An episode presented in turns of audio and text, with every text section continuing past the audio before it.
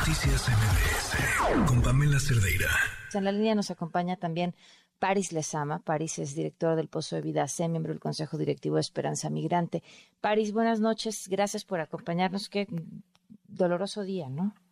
Hola, Pam. Sí, realmente estamos muy, muy consternados y dolidos todas las personas que pues dedicamos nuestra vida a la parte de acompañar a las personas migrantes. ¿Cómo ves lo que está pasando? ¿Qué explicación encuentras? ¿Qué caminos a seguir por parte de las organizaciones? Sí, mira, yo creo que lo primero es la parte de la centralidad en las víctimas. Necesitamos eh, empezar a tomar decisiones en ese camino. Entonces, en este punto, la falta de información que tienen las familias que no saben los nombres de las personas, no hemos estado en contacto con el gobierno de Guatemala y ellos tampoco tienen información de quiénes son las personas que perdieron la vida. Cuando dijeron que 28 eran guatemaltecos, pues cómo saben que guatemaltecos y tienen sus nombres y si tienen sus nombres, ¿por qué no se le ha comunicado a las familias? Lo cual pone mucha atención todo el tema, ¿no? Entonces, primeramente la centralidad en las víctimas, que no solamente son los que perdieron la vida, sino sus familiares. Entonces, creo que eso es una cosa muy, muy importante, empezar a trabajar en esta parte de la centralidad, que el gobierno y la fiscalía agilicen muchísimo las investigaciones para repatriar los cuerpos lo más pronto posible y que las familias puedan enterrar a sus muertos. Entonces, en ese sentido, esa responsabilidad del Estado es una cuestión fundamental. Después, ahora sí ya tendremos que, ir hacia el tema de justicia y verdad, ¿no? Lo bueno es que tenemos estos videos que nos muestran y que evidencian la negligencia de las autoridades migratorias.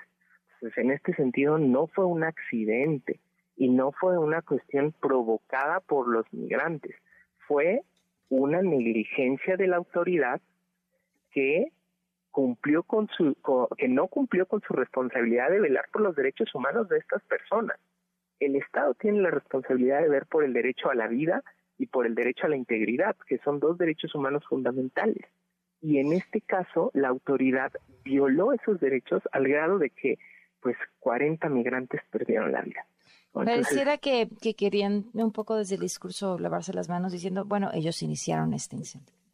Sí, claro, ¿no? Y esa ha sido un poco la mecánica general, ¿no? Recuerdo mucho una, una reunión con el Instituto Nacional de Migración donde ellos se quejaban de que eran los migrantes los que los agredían, ¿no? Y es como decir, generalmente el instituto y la autoridad, el Estado va a decir que es el otro el responsable y es el otro el culpable, ¿no? Pero aquí el que tenía la llave para abrir esa puerta decidió irse. Sí, esas imágenes son brutales.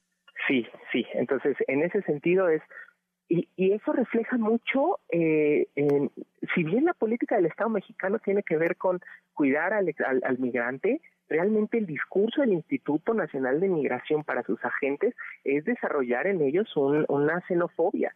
¿Por, qué? ¿Cómo, ¿Cómo está haciendo, parece?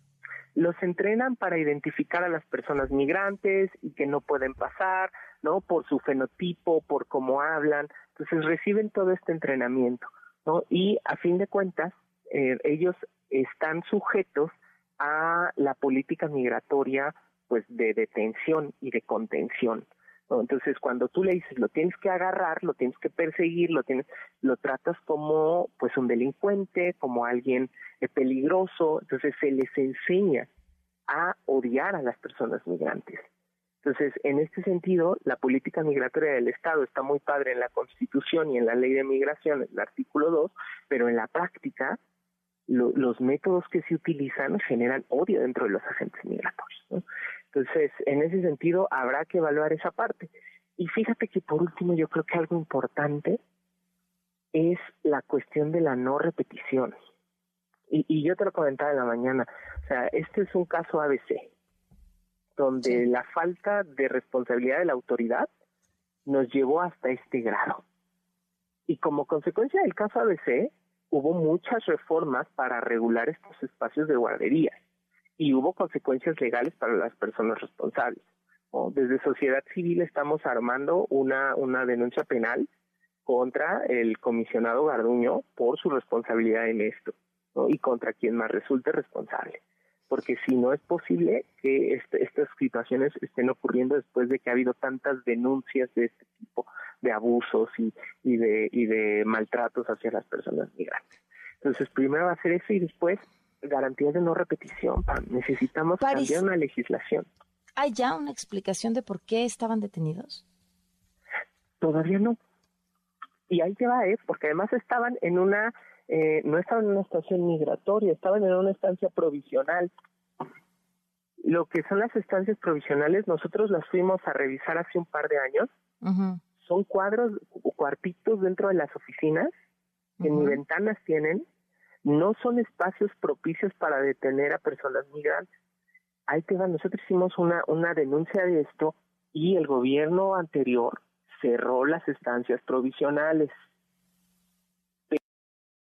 este gobierno las volvió a abrir.